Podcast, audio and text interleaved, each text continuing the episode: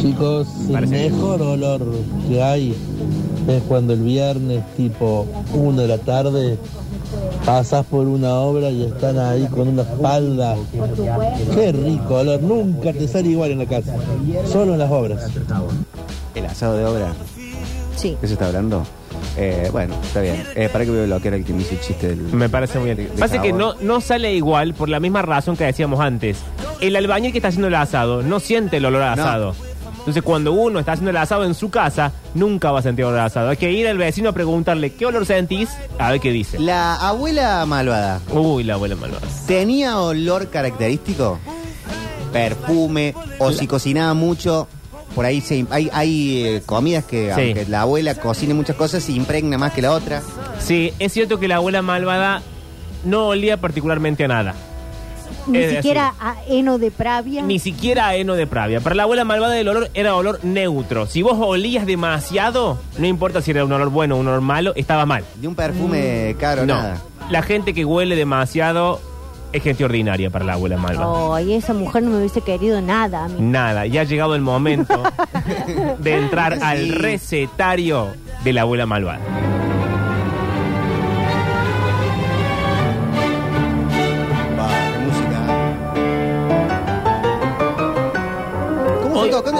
No, es impresionante. Hoy eh, vamos a tocar un tema difícil para Oh. la abuela malvada, que es un tema, te diría, estrictamente del mundo de la medicina. Porque la abuela malvada consideraba que la medicina no era otra cosa que un berrinche construido sobre el culto de la intolerancia. Ok. Uno tenía que tolerar el dolor si uno era una persona de bien. En cambio, si uno a la primer, ay, ay, ay, voy al médico, era un ser débil y completamente ordinario. Estoy de acuerdo con eso. Yo también un poco te digo, ¿eh? De manera tal que para la abuela malvada había cierta cantidad de dolores que se pasaban uno recostándose. Claro, primero hay que saber sufrir. Exacto, hasta que el dolor se fuera. Claro que como digo... Pasa que si el dolor se va, la inflamación queda. Vuelve, claro.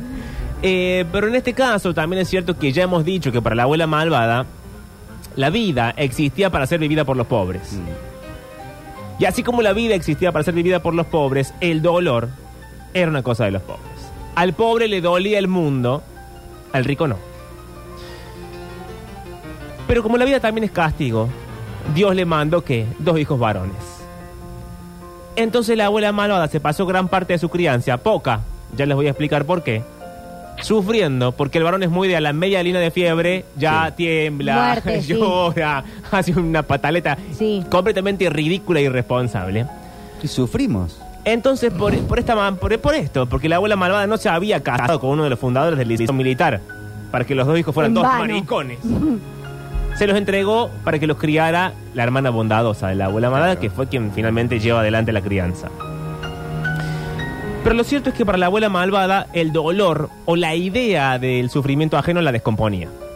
Como la descomponía el cristal con tierra, como la descomponían los manteles arrugados, Bueno, como... mucha conciencia social. Ninguna. Ah. Ninguna. Para la abuela malvada el mundo acababa y empezaba con ella, ya lo hemos dicho. Y ella era guardiana de un tiempo que en realidad ella tampoco había vivido. Pero le descomponía el dolor ajeno. Sí, el- el- ay, pero ca- casi que le daba un vaído, casi que se desmayaba Ah. cuando veía a alguien sufrir. Como Claro. no, ¿viste cuando mm, Amarita Fortabat dice, quise salvar pobres en África, pero no, no, no, no soporto el calor? Bueno, más o menos parecido. Como alguien que sufría, ella ya no podía participar en eso porque el sufrimiento era de los pobres. Pero hay un momento en nuestra vida, en la vida del país y en la vida de la abuela malvada, en la cual mi padre se salva de la guerra de las Malvinas porque tenía en la espalda una especie de acné mortal. Lo voy a decir así sin ningún término médico porque no lo sé. Una herpes zóster. Claro, una Algo cosa así. que estábamos a, a dos segundos de la muerte y de la internación. Y la abuela malvada no tiene mejor idea que mandarlo a lo del doctor Díaz Española. El doctor Díaz Española, para que se den una idea, su idea de la medicina era, ¿se acuerdan el uniforme de eh, para combatir la, la peste negra en Europa? Bueno, ese era su uniforme, esa es su idea de la medicina. Aquella cosa toda cubierta, la máscara en forma de pico. Había quedado estancado en el pasado el doctor Díaz Española. Entonces, la solución para el acné mortal de mi padre fue esto en el campo. Casa de campo, un bosque. Sí. mi padre sin remera, Sí. mirando hacia el bosque de espaldas a la casa. Y el doctor Díaz Española con un rifle de aire comprimido disparándole a mi padre en la Ah, espalda para curarlo. Esto es lo que la abuela malvada entendía como medicina moderna. Y esta era la medicina de la cual sufríamos todos. Por ejemplo, a la abuela malvada cuando le dolía el cuello, tenía una especie de mecanismo puesto en una habitación, que es como que te col- una cosa como de metal tortuosa que te colgaba del cuello y vos quedabas como sostenido del cuello. Ah, muy bueno, pero te cómoda. Y eso te acomodaba y te tiraba la columna. Todo en la vida de la abuela malvada era como una cosa dedicada a la edad media. claro, era como una cámara de tortura. Pero también es cierto que un poco había estancado en la época, se había quedado estancada en la época en la, que la medicina era como había que equiparar los humores del cuerpo. Y para eso hacían bien los olores. Es decir, así como los olores malos traían enfermedades, la única forma de que esa enfermedad se fuera era, era a través de el olor bueno. El famoso hay que ir al campo. Sí, tipo las películas que alguien se desmaya Sí. y le tiran, le ponen algo con un olo- olorcito, Sí. como un fraquito muy chiquitito y se. pero- ¡ah! Exactamente así, porque se creía que el cuerpo estaba formado, creo que son cuatro o cinco humores, no me lo sé de memoria, y que si uno de esos humores se te desequilibraba, vos te enfermabas. Y gran fuente de ese, de ese desequilibrio eran los olores. Mm, Como cuando tenés mucha bronca, puedes tener una bronquitis. Exacto, Ya lo dijo una es- es la, pensadora. la misma lógica. Y entonces se alquilaba todo el año una casa en la bolsa. En la época en que la bolsa no era lo que era ahora, no es un balneario popular, había dos o tres casas. Entonces estaba la casa de Ayacucho en Córdoba, la casa de Allende y la casa de la bolsa. Bueno, Luca Prodan Sí. se viene a, a- a limpiar de todo a la, a la sierra. Claro, la El misma el lógica. olor de la sierra. el olor, la lejanía de la ciudad, bla, bla, bla, etcétera. Y ahí en esa casa también la gente, la gente cercana a la abuela malvada y la abuela malvada misma se retiraba hasta que la cosa pasara. Cualquier tipo de enfermedad, las que no valía la pena ir al doctor, que eran casi todas, insisto, porque había que recostarse hasta que pasara. Ese era el, el mejor remedio. Estoy a favor en todo. Y a veces, eh, muchas cosas eran del orden, bueno, tomate una leche caliente con whisky. Bueno. Como, bueno, y eso era el, como el sumum de la química moderna y hasta ahí se llegaba. Pero lo cierto es que esto que consiste en reconstruir la vida de la abuela malvada a través de su recetario, nos va a llevar a la época en la que la abuela malvada empieza a invitar a casa, a su casa, no a la mía en realidad, La de las sierras. no la de la sierra, la de Ayacucho, a tomar el té al doctor Díaz Española. Y entonces le sirve una tarta de café, porque estamos hablando de 1983, 4. Sí. Entonces la abuela malvada había guardado en su recetario y había guardado el recorte de la noticia. Una noticia que pasó en Italia, en Sicilia para ser más específico. Vamos a situarnos en el 27 de agosto de 1970, o sea, 10 años antes. En un restaurante de eh, Castelmare del Golfo hay un hombre con corbata. El hombre con corbata es el fiscal Pietro Scaglione. Y hay un periodista de un diario que se llama Mauro de Mauro. ¿Qué pasa? Se juntan, se juntan en secreto es como una cumbre de información, porque el 8 de mayo, o sea, meses antes en Sicilia, una Sicilia que estaba acostumbrada a toda, ¿no? No es que la sorprendían cosas que como, uy, ¿qué pasó? ¿Qué sorpresa todo esto? Pero se había destapado un problema del orden legal, una noticia que había llegado a oídos de la abuela malvada, por supuesto. Y en el recorte de diario se hablaba de 61 nobles inculpados por tráfico de influencia. Los voy a nombrar, porque tengo el recorte del diario. Sicilia, pienso mucha mafia. Bueno, vamos a llegar porque está metida la mafia. En esto estaban hasta ahora imputados el alcalde demócrata cristiano de Palermo, Mm. el señor Franco Españolo, dos, a- dos ex alcaldes, también demócratas y cristianos, el teniente alcalde socialdemócrata, el diputado demócrata cristiano Paolo Toco Verducci, Tocó Verducci. Toco Verducci, el decano de la Facultad de Derecho, el decano de la Facultad de Letras. Che, el- no, escu- ¿serán algo? Hay mucho, hay una familia española ¿Sí? que escucha mucho la radio Bueno, y son familia de arquitectos y arquitectas. le mandamos un beso por las no sé dudas. si no estarán implicados. El presidente del Colegio de Abogados, adentro también. Toda la mesa de la Asamblea Regional y casi todo el ayuntamiento de Sicilia estaba metido en este quilombo.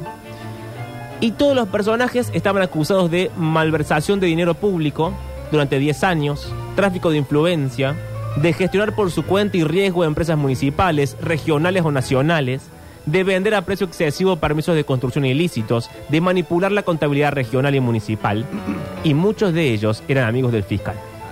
Tan complicado. Este fiscal, Scaglione, que está almorzando con el periodista Mauro de Mauro. Y lo acusan al fiscal de que él ya tenía todas las pruebas eh, en, su, en su oficina, más no había hecho nada. Dijo, bueno, son amigos míos, esperemos que pase la tormenta y Sí. después vemos qué hacemos. Entonces Mauro de Mauro le dice en un momento, mire, fiscal, podemos hablar francamente, porque hasta acá, todas pavadas, todas habladurías.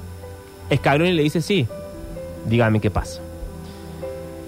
Y Mauro de Mauro, el periodista del diario La Hora, le dice, yo conozco sus vínculos con la vieja mafia. Es a ella a la que intentan eliminar y a usted con ella. Porque claro, ustedes recordarán que en un momento la mafia italiana, lo sabemos todos más que nada por el padrino, Mm. era su sede en Sicilia y luego se abre como una subsección en los Estados Unidos, la mafia ítalo-norteamericana, y bueno, como pasa siempre, se empiezan a pelear entre sí. Eh, Si había que arreglar algún asunto picante, picante, había que volar a, a Sicilia. Exacto. Hasta que se pelean, ¿por qué? Porque los norteamericanos quieren meter en la cuestión mafiosa la droga y los de Sicilia dicen, no, mira, no nos metamos ahí. Que, Estamos bien con las armas con las el- y el armas los- y los impuestos, estamos bien, ¿para qué nos vamos a meter en la droga? Pero bueno, se meten en la droga y ahí empiezan las peleas. Lo que sucede es que la vieja mafia, es decir, la mafia siciliana, la que estaba con el fiscal Scaglione, estaba peleada con la mafia norteamericana. Y entonces el presidente del Tribunal de Conflictos Mm. acusa a Genco Russo de ser el número uno de la Honorata Società, pero en realidad el presidente del tribunal estaba manipulado por la nueva mafia, la mafia norteamericana, a cargo de un buen hombre llamado Ligio. Y entonces el fiscal y el periodista quedan atrapados en un fuego cruzado entre las mafias, la antigua y la nueva. En este restaurante comen muchas cosas, vamos a quedarnos con una sola que es la tarta de café, lo que comen de postre. Pero una espagueti, alguna salsita. Comen cuatro platos antes de llegar al postre. Sí. O sea, largo el almuerzo. Vos sabés que mi abuela, eh, mi nona, mi nona Coca, Ujú. eh, que es pómpolo, Bueno, atención. eh, ella preparaba, primero que hacía todo eh, casero así, no iba al almacén solo a comprar los ingredientes, Ujú. no es que no concebía la posibilidad de comprar una lata de arvejas. Claro. O sea, las arvejas se compraban en la verdulería y se ponían a Exacto. hervir. Eh, ella preparaba, por ejemplo, no sé, unos, ta- unos tallarines y un pollo al horno. O sea, como dos cosas que eran almuerzo claro. y se comía todo y había entrada y había eh, postre y después eh, un bizcochuelo para... Sí. Es como que su idea de domingo era preparar todo eso No, para... y cinco o seis horas de comida, porque para Sí. comerte todo esto y descansar en el medio. La cuestión es que termina toda esta discusión entre el fiscal y el periodista, se despiden. El periodista le dice algo así como, mire, no creo que volvamos a vernos. El fiscal dice, bueno, pero ¿por qué si el almuerzo estuvo bien? ¿Qué sé yo? Etcétera. Y el periodista le dice, en más o menos un par de meses le va a llevar un paquete con información de mi parte. Ahí voy a poner yo todo, usted proceda como le parezca. La cuestión es que la predicción de Mauro de Mauro, el periodista, se cumple.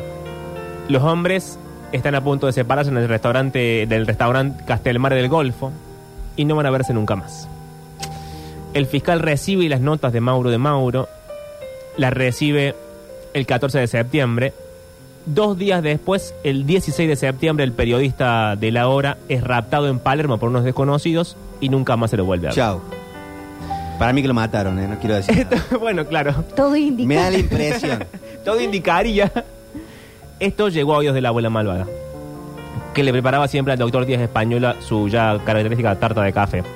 Anoten en casa 300 gramos de harina, Sí. dos tacitas de café muy cargado, Cualquier harina. cualquier harina, 150 gramos de mantequilla, 100 de azúcar, un sobrecito de levadura, 100 mililitros de leche blanca, una pizca de sal, dos huevos. Simple el preparado. Se bate el huevo con el azúcar, se pone la manteca, la leche, el café, la harina, una pizca de sal y levadura. Se trabaja en la mesa, se echa en un molde untado con manteca, se mete en el horno, media hora.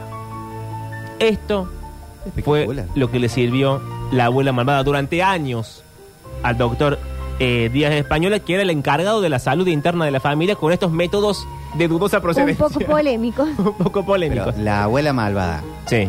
un poco sentía atracción física por el doctor. No sé si por el doctor, porque una- ella es una mujer fiel desde su primer día hasta el último. Pero fantasía. Yo creo que más por el doctor por los métodos. Claro.